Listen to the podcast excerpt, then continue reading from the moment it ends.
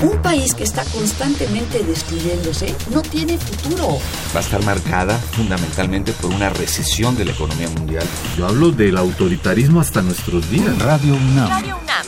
Y la Facultad de Ciencias Políticas y Sociales presentan Tiempo de análisis. Me parece que tienen que darnos ya respuestas concretas. No se puede echar a andar la reforma electoral tal y como está planteada. Tenemos que seguir luchando por defender la libertad de expresión. Un espacio radiofónico donde con tu voz construyes el debate. Tiempo de análisis. Tiempo Buenas noches, les saluda Elías Lozada, esto es Tiempo de Análisis, programa radiofónico de la Facultad de Ciencias Políticas y Sociales. Estamos transmitiendo a través de la 860 de AM y vía internet a través de www.radiounam.unam.mx. Nuestros teléfonos en cabina son el 5536-8989 y Lara sin costo 01800 05 2688 para que se comuniquen con nosotros. También estamos en las redes sociales, en Twitter arroba tiempo de análisis y en el portal de Facebook de la Facultad de Ciencias Políticas y Sociales de la UNAM. Si les ha gustado alguno de nuestros programas anteriores, les invitamos a que nos escuchen en www.políticas.unam.mx. Esta noche en tiempo de análisis hablaremos sobre el calendario electoral 2016, donde se eligen 12 gobernadores, donde hay elecciones en tres estados, y para ello contamos con la presencia de los profesores de la facultad, Rodean Rangel y Jorge Márquez. Buenas noches, Rodean, buenas noches, Jorge. ¿Qué tal? Buenas noches, saludos a nuestro auditorio. ¿Qué tal? Buenas noches. Empezamos, empezamos eh, eh, citando que este año es electoral en 12, en tres estados, o sea, casi eh, o más de una tercera parte de los estados en, en la República Mexicana, y si quieren, les concedo la palabra, hablar un poquito sobre el mapa político que puede cambiar, hablar sobre los estados clave, eh, el día de elección que es el 5 de junio.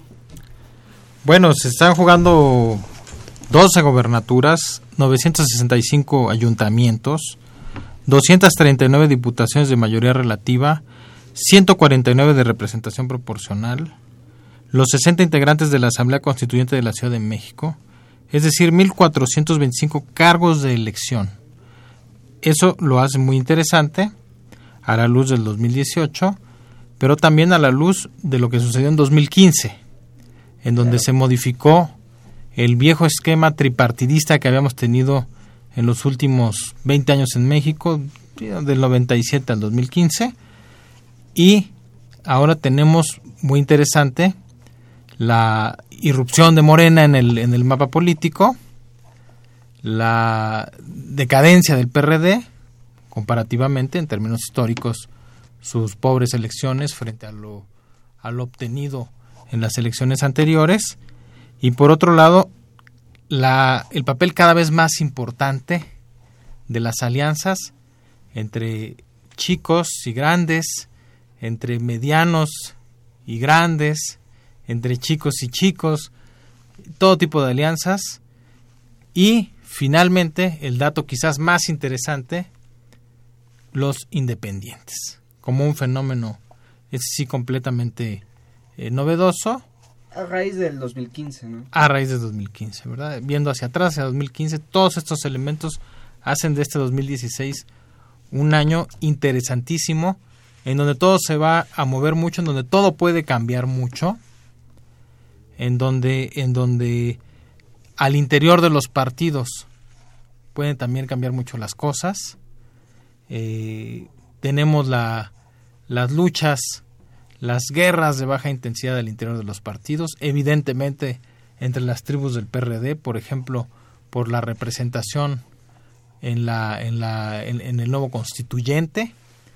Eh, tenemos los problemas de ruptura dentro del PRD, tenemos el fortalecimiento de Morena en algunos estados, tenemos dentro del PRI también una guerra de baja intensidad muy interesante entre el presidente que quiere imponer sus candidatos, entre algunos funcionarios de alto nivel del Ejecutivo que quieren imponer sus candidatos, frente a la gran fuerza del presidente del PRI, una figura, Manuel Fabio Beltrones, y frente a los cacicazgos locales muy empoderados desde, desde justamente el año 97, 98 y sobre todo muy empoderados desde el año 2000. Sí, cuando pierden, como los gobernadores perdieron el jefe máximo e hicieron casi casgos, ¿no? Eh, Crean la CONAGO y, y, y, generan todo un contrapeso al Poder Ejecutivo que no había existido porque veníamos de un régimen muy centralizado, muy presidencialista. Y ahora, bueno, el presidente sigue siendo una gran fuerza, sigue manejando enormes recursos, tiene un enorme aparato para movilizar. Parecía que estamos regresando a lo que el, el, PRI de los 90 o de los 80, donde el presidente pues tenía el máximo control de los estados, se rompe con la transición del 2000, muchos gobernadores se vuelven casi emperadores de sus, de sus estados y ahora se está, bueno, el PRI está queriendo retomar otra vez la fuerza eh, central en este caso de pues pues no dudo que eso sea lo que sueñen algunos pero pero no estamos regresando a eso. Yo veo un mapa político muy atomizado muy distinto a, a, aquel momento y sobre todo de grandes sorpresas. Okay. quién se iba a imaginar que Morena se iba a convertir en la, en la primera fuerza en, el, en la asamblea en, en, en, el DF, por ejemplo, o la cantidad de diputados enorme que tiene. Eh, ¿Quién se iba a imaginar que el Bronco iba a ganar eh, en, un estado clave? Claro. ¿no? En, Nuevo, León. Nuevo León. Entonces es, es muy complejo, está muy atomizado.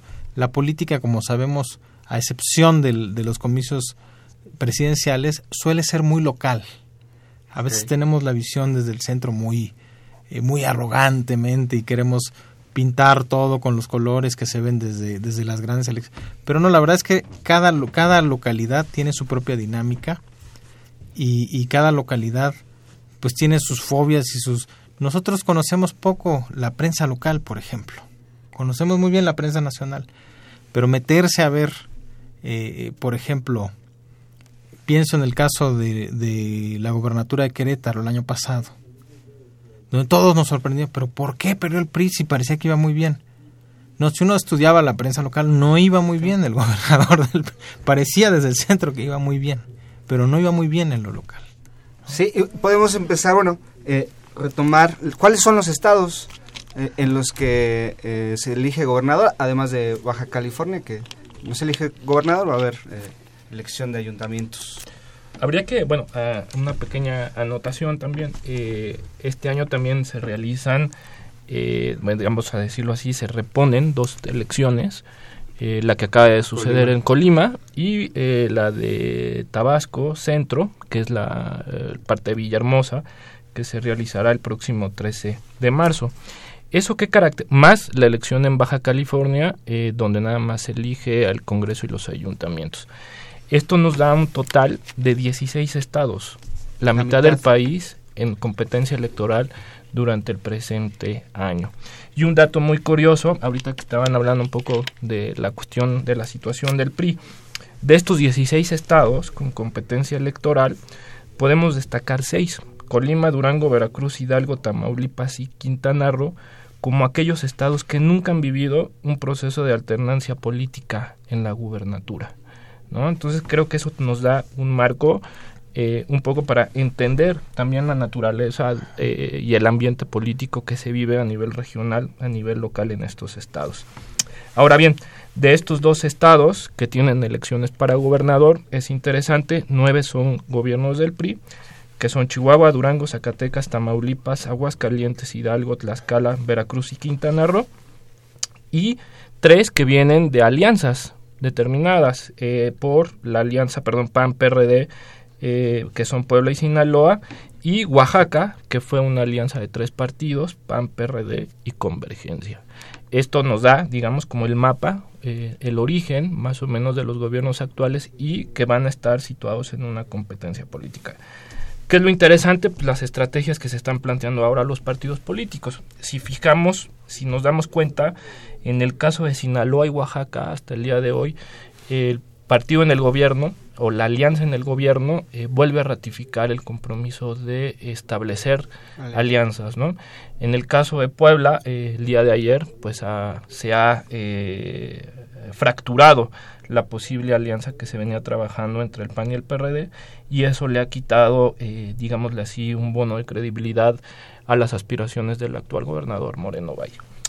Otro elemento también que me parece fundamental marcar sobre el contexto de las elecciones actuales es eh, el caso de la temporalidad de los gobernadores, de los futuros nuevos gobernadores. En el caso de Puebla y Veracruz, tenemos gobernadores que van a ser o van a durar en su encargo solo dos años. Es decir, se van a, ajustar. ajustar para empatar, digamos, eh, con esta idea de hacer o realizar elecciones concurrentes entre elecciones locales y federales. El resto de los gobiernos van a estar eh, cinco años para eh, empatarse con las elecciones intermedias del 2021. ¿no? Y esto hace también bastante interesante el nivel de intensidad que algunos gobernadores o algunas campañas, perdón, van a tener este año. ¿no? ¿qué estados podríamos como localizar claves? Ya sea por el número eh, de votantes, ya sea por el territorio político que a lo mejor puede ser significativo, de cara, eh, obvio, de aquí a pues a menos de, de, o poquito más de dos años y 2018, ¿no? Bueno, Ciudad de México, sin duda, que, que, tiene una cosa especial, no, no es la gobernatura, pero es su estatus, eh, su estatus jurídico, su estatus político. Eh, Veracruz, Puebla, Oaxaca, son estados muy importantes por su, por su padrón electoral, son estados de mucha población y por lo tanto de muchos votantes. Y, donde hay eh, fuerzas encontradas, ¿no? Porque dos de esos estados están gobernados por la oposición. Exactamente, y, digamos, de todos estos estados, el único prista es Veracruz. Entonces se juega clave ahí una pieza importantísima, el PRI, porque eh, pues, por la cantidad de votantes es el segundo más importante del país y al no contar con la Ciudad de México, bueno, el tercero, ¿verdad? Porque está, está el Estado de México. Eh, al, no contar con, con la Ciudad de México, al no contar con Puebla, Chihuahua es muy importante también, Ciudad Juárez. Eh, es, es, es, un, es un estado clave para el PRI y también para la oposición. Si le pueden arrebatar Veracruz, pues en realidad ya el PRI tendría solamente de los muy, muy poblados, el Estado de México. Eso es un dato muy interesante porque entonces, recuerden ustedes que la subversión contra el PRI comenzó en las grandes ciudades. Comenzó en los, en los municipios muy poblados, muy urbanizados. Ahí es en donde comenzaron a perder los priistas elecciones. ¿no? Estoy pensando en el periodo de Salinas, de Cedillo. Ahí es por ahí es por donde empezó a desmantelarse el, el régimen hegemónico de, del PRI eh, fuertísimo que tuvimos todavía hasta Cedillo que saca 46% de los votos, ¿no? Sí. Eh, y de hecho en el caso de, perdón, de Veracruz eh, llaman la atención dos cuestiones y esto ya tiene que ver un poco con los precandidatos por partidos, ¿no? El precandidato que se le ha seleccionado el PRI no es el candidato del gobernador actual y esto ya llama de un eh, de una digamos de un ajuste vamos a llamarlo así eh, desde desde la presidencia de la república tanto como de la presidencia del partido a este bono negativo con los cuales se ha cargado Duarte el gobernador actual en su estado. Y eh, llama mucho también la atención de que la alianza entre el PAN y el PRD en este estado está fuertemente eh, delimitada en la figura de Miguel Ángel Yunes, quien sería eh, Miguel Ángel Yunes es eh, familiar del candidato actual del PRI para gobernador Héctor Yunes, ¿no? Entonces, pues, parecía Hablando todo, casi todo queda en familia, ¿no? llama también la atención, perdón, que tenemos la figura de un candidato independiente que está sonando en redes, que es Gerardo Buganza, que ya tiene una trayectoria política igual en el Estado y eh, el otro candidato por parte de Morena sería Cuitlagua García Jiménez. ¿no? Esos son básicamente hasta ahorita los cuatro candidatos que están sonando para el gobierno de Veracruz. Buganza tal vez como independiente, ¿verdad? Exacto. O, por Morena. Buganza no, Buganza va como independiente. Una, cosa ahí por su trayectoria se ha pasado por todos los partidos. y aquí esperamos una elección altamente competida entre el PRI y la alianza del PAN-PRD. O sea, Veracruz es, un estado a seguir muy de cerca. Muy de cerca. Eh, podría pasar algo como en Querétaro eh, el año pasado. Bueno, sería menos sorpresivo porque en Veracruz sí es muy claro que, el gobernador ha hecho mal el trabajo, que ha herido a mucha gente, que ha fragmentado a su partido, que ha perdido la credibilidad que se peleó de manera muy grotesca con su antecesor, a quien le debía buena parte de su, de su trayectoria política, y sería menos sorpresivo que el PRI perdiera ahí. Lo que ahora me sigue pareciendo sorpresivo es la desorganización de la oposición, de tal manera que parece que las cosas empiezan más o menos parejas entre el PRI y la oposición. Si no es que con un poco de ventaja del PRI, según las últimas encuestas. Eso es lo que se me hace más sorpresivo a mí más que el hecho de que el PRI fuera a perder esta gobernatura. Ya, también mm, no sé si podemos hablar hoy, eh, identificar en qué estados eh, la figura presidencial sí mm, se puede ver o, si, se, si se ve, a lo mejor no, no es tan fácil ver que esté metiendo mano o que esté metiendo algo de su... Eh, alguna intervención. Por ejemplo, en Oaxaca, pues está Alejandro Murat, que era parte del, gabinete amplio del, presidente, como un posible precandidato. Hay otros que están compitiendo, pero ahí, ahí se podría ver cómo él intenta meter a alguien, ¿no? Sí. Eh, en Quintana Roo, pues bueno, incluso hay una amenaza ahí del hermano de Pedro Joaquín Caldwell, de Carlos Joaquín González, que, que también, que también tendría unos tentáculos ahí desde el gobierno federal con ciertos apoyos pero con la oposición del gobernador actual, convertido también en un pequeño cacique ahí. Entonces también vemos ahí el intento de, intervención. No sabemos si fallido o, bien logrado, porque todavía no se ha decidido las candidaturas. En Tamaulipas también tenemos ahí el, intento de, de, intervención claramente visible. Digo, el intento de intervención seguramente estará en todos los en todos los estados, pero en unos más visibles que otro, ¿no? Donde es muy visible, así tal cual, es en Hidalgo. Y esto tiene que ver más con, con el, eh, digamos, el origen del actual secretario de Gobernación. Ahí tenemos gobernador. Eh, que fue gobernador del estado de Hidalgo, ¿no? Eh, ahí tenemos tres postulantes, que es Omar Fayad, David Penchina, Nubia Mayorga, ¿no? digamos, son los que, que están en la agenda. Y en el estado de Aguascalientes en el estado de Aguascalientes tenemos a Lorena Martínez por parte del PRI, quien es quien fue procuradora federal del consumidor. Es decir, tenemos gente eh, perteneciente al gabinete federal. Esas son las pistas que podríamos tener. Una primera, una segunda pista sobre quiénes están siendo también los candidatos es las figuras de alcaldes de las principales ciudades de cada, de cada una de las entidades. Por ejemplo, el PRI ha lanzado en el estado de Chihuahua a quien fuera el alcalde de Ciudad Juárez, ¿no? Enrique Serrano. En Durango tenemos a Esteban Villegas, quien también fue alcalde de la capital. Y, eh, por ejemplo, también eh, en el estado de eh, Quintana Roo, mismo, el hermano de Carlos Joaquín, Pedro, de Pedro Joaquín Colwell, perdón, estaría compitiendo con Mauricio Góngora, quien fue exalcalde de Solidaridad también. En fin, tenemos esta variedad de elementos, una perspectiva en la toma de decisión sobre quién va a ser, a partir sí de una trayectoria en la administración federal, pero también es muy importante en las administraciones locales, ¿no? Y digo, eso lo vamos a saber ya cuando queden definidos los los candidatos. También mm, hablar un poquito sobre qué es lo que le pasa al PRD, que en algunos estados está casi en extinción. En extinción. ¿no? con lo que pasó en Colima hace 10 días y en algunos otros estados donde realmente la oposición o donde Morena es la que se está eh, posicionando y el PRD, pues, si de por sí en el norte casi nunca se habla ni, del Ni, en el Bajío, ¿no? El, el, PRD es realmente, desde sus orígenes, un, un partido muy local, de, de, algunos estados. la mayoría de sus votos lo sacó Cárdenas para presidente y López Obrador pues lo sacaron realmente en seis o siete estados, no más allá de eso. Y de vez en cuando pues dan un golpe en algún estado. Por ejemplo, eh, apoyaron en algún momento a, a, Salazar Mendibuchía en, en, Chiapas, o, o, tenían éxitos. Michoacán y Zacatecas. Michoacán sí era más una, un bastión de ellos, ¿no? Era.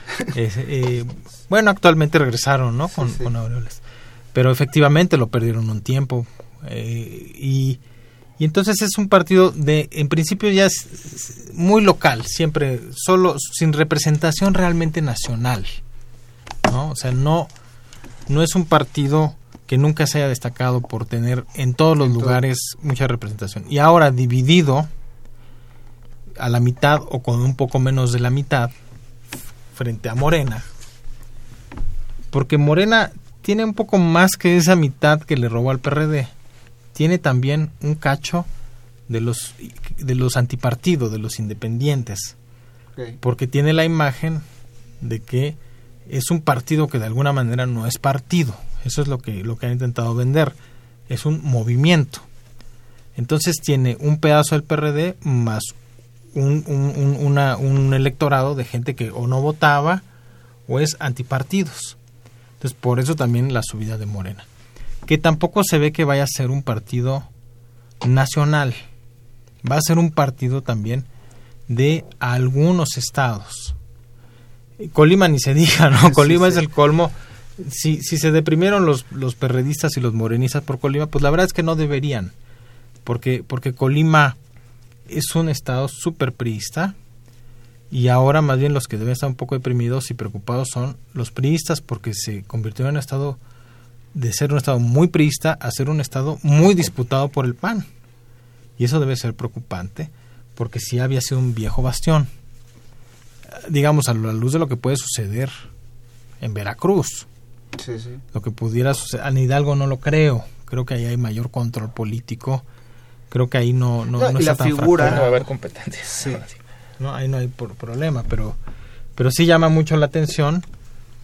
Entonces, que no van a, van a seguir sin ser partidos nacionales, van a seguir siendo partidos de ciertas localidades con esas localidades se puede competir, competir en elecciones federales. Ojo. Sí. Porque, por ejemplo, una figura eh, como López Obrador, que no es él el partido, pero él como figura sí puede atraer votantes de, muchas más regiones, a diferencia del PRD, que no es capaz de sacar votos en todas las regiones. Una figura como el Bronco quizás también lo pueda hacer. ¿no? Ah, quizás ningún otro independiente va a tener toda esta ventaja de todos estos años construyendo una imagen y, y bueno, gastando dinero, ¿no? Digámoslo así claramente, ¿no? En una imagen muy bien construida, muy bien hecha y, y, que ofrece algo que le gusta a mucha gente, que es algo al margen de los partidos políticos. Sí, y esta teoría un poco que, explica Jorge viene a reforzar esta tendencia, por ejemplo, en los estudios actuales sobre partidos políticos y sistemas de partidos, sobre la presencia ya más de partidos regionales que partidos de carácter nacional. Y esto tiene que ver eh, con las presencias de los partidos en los estados. Y más allá de eso también, en qué estados los partidos invierten, la verdad, en sus estructuras eh, y en ganas, ¿no? Para poder ganar elecciones. Jorge lo describe muy bien. Eh, yo recuerdo muy bien el mapa eh, político en el año 97 y 2000, cómo el, país estaba eh, en este ambiente tripartita, dividido en tres, ¿no? Veías hacia el norte de color azul, hacia el centro los colores tricolores y hacia el sur siempre se pintaba de amarillo, ¿no? hoy tenemos otra configuración, ¿no? Mucho más variada.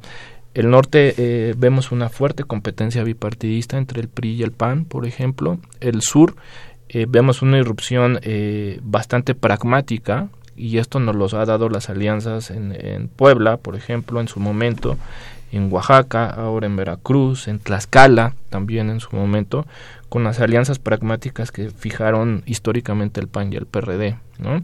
Sinaloa también en algún momento, eh, perdón, Nayarit en algún momento llegó a ver también eh, una alianza PAN-PRD. ¿no? Entonces, eh, aquí lo interesante es ver cómo los partidos regional o nacionalmente han establecido estrategias de alianzas en momentos determinados. ¿no? Y han podido fragmentar un voto muy duro como fue el del PRI en Oaxaca. Yo creo que la tarea, la tarea pendiente para el PRD en términos de un proceso eh, de enfermedad terminal, por así decirlo, es fijar este tipo de alianzas hoy día en seis entidades, que es lo que ya eh, la realidad puede dar, dado que se han caído dos alianzas en estos días, la de Puebla y de Tlaxcala.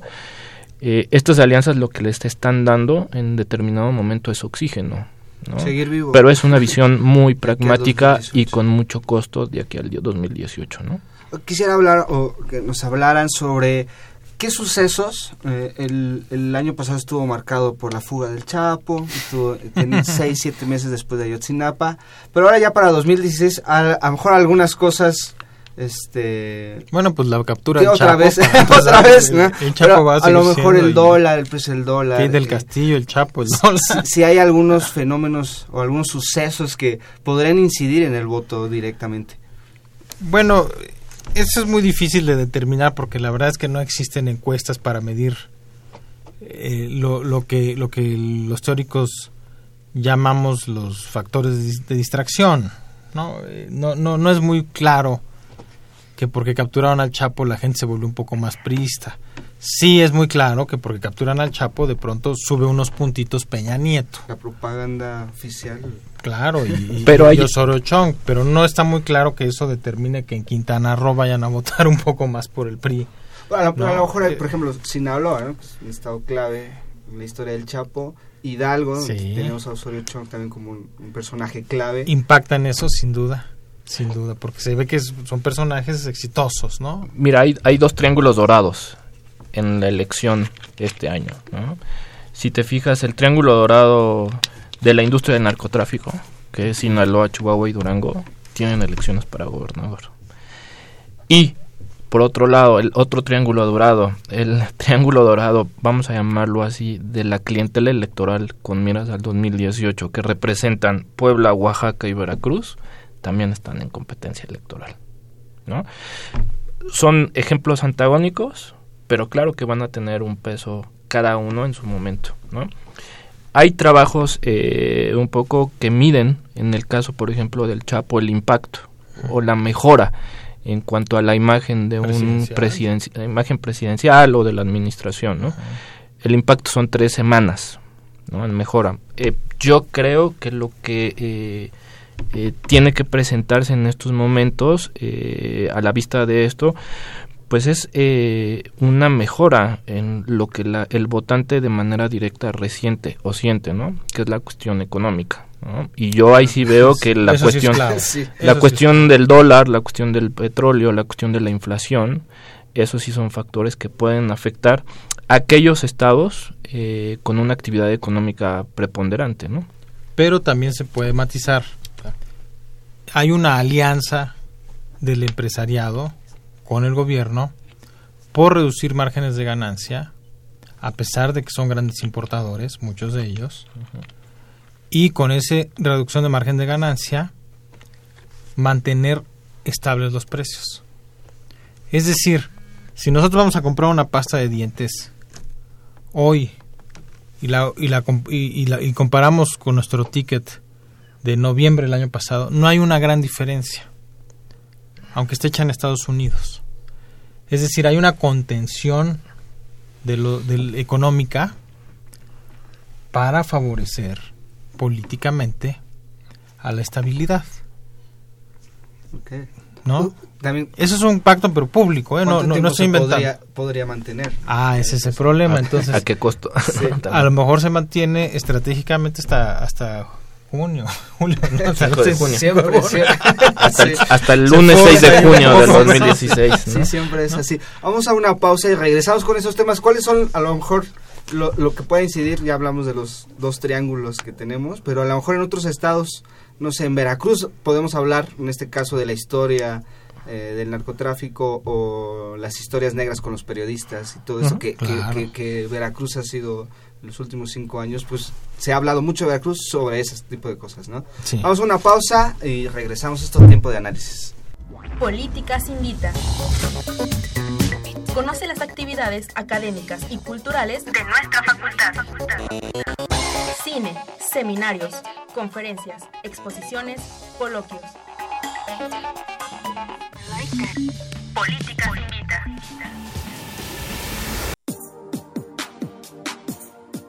La Coordinación de Extensión Universitaria de la Facultad de Ciencias Políticas y Sociales te invita a realizar tu servicio social, desarrollando diversas actividades académicas y culturales como tertulias, conciertos, exposiciones fotográficas, festivales de cine, ferias de libro, así como la producción del programa de radio Tiempo de Análisis, realizando cápsulas, edición y conducción. También te invitamos a ser fotógrafo o reportero de la Gaceta Políticas para cubrir diversos eventos de la facultad. No importa tu carrera, tenemos horarios flexibles, te esperamos. Para mayor información, envíanos un correo a extensión.fcpis.gmail.com y Claudia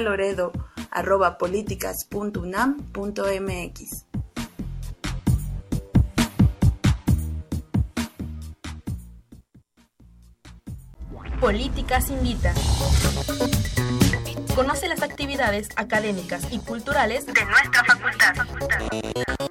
Cine, seminarios, conferencias, exposiciones, coloquios. Políticas Invita.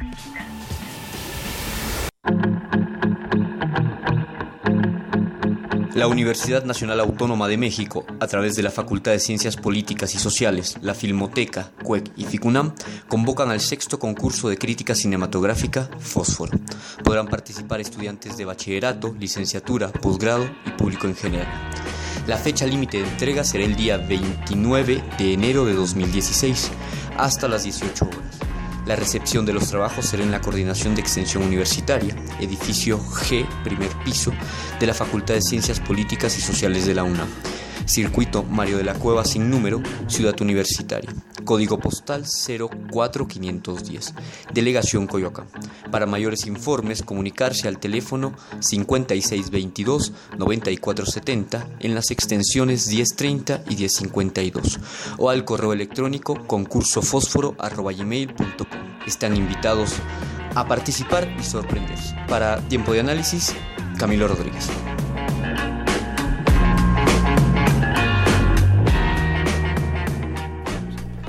Estamos de regreso en tiempo de análisis con el tema eh, con el tema del calendario electoral de este 2016 donde eh, tenemos elecciones eh, ya sea juntando con las extraordinarias en 16 estados. En la mitad del país hay, hay elecciones. A poquito más de dos años de 2018 donde va- habrá elección presidencial elecciones federales.